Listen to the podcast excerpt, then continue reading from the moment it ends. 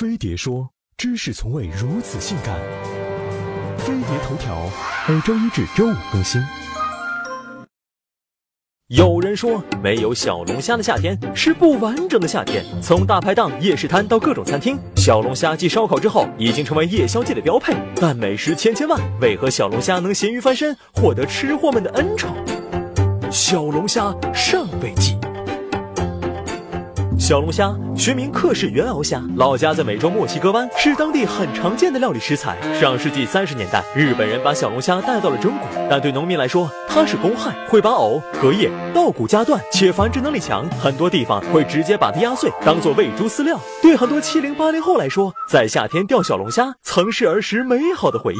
小龙虾被搬上餐桌是在八十年代，武汉最早出现了清蒸、蒜蓉、油焖的老三样口味，接着干煸、椒盐、麻辣、酱香、麦香。十三香的烹饪方法陆续在全国出现，满足了不同地方人民的口味需求。九十年代夜市文化兴起，小龙虾乘着这股风，把握了制霸机会。小龙虾制作流程简单，易上手，开店成本低，各个餐厅开始竞相叫卖小龙虾。武汉市小龙虾协会统计，当地每年各色小龙虾店有上万家。在号称小龙虾之乡的江苏盱眙县，每年还会举办国际小龙虾节。近年来，从东北到新疆都兴起龙虾热，一到夏季全国飘红。对龙虾控来说，也许没。没有什么是一顿小龙虾解决不了的，如果有，就再吃一顿。北京的簋街、上海的寿宁路、长沙的南门口，每天消耗的龙虾都要用吨来计算。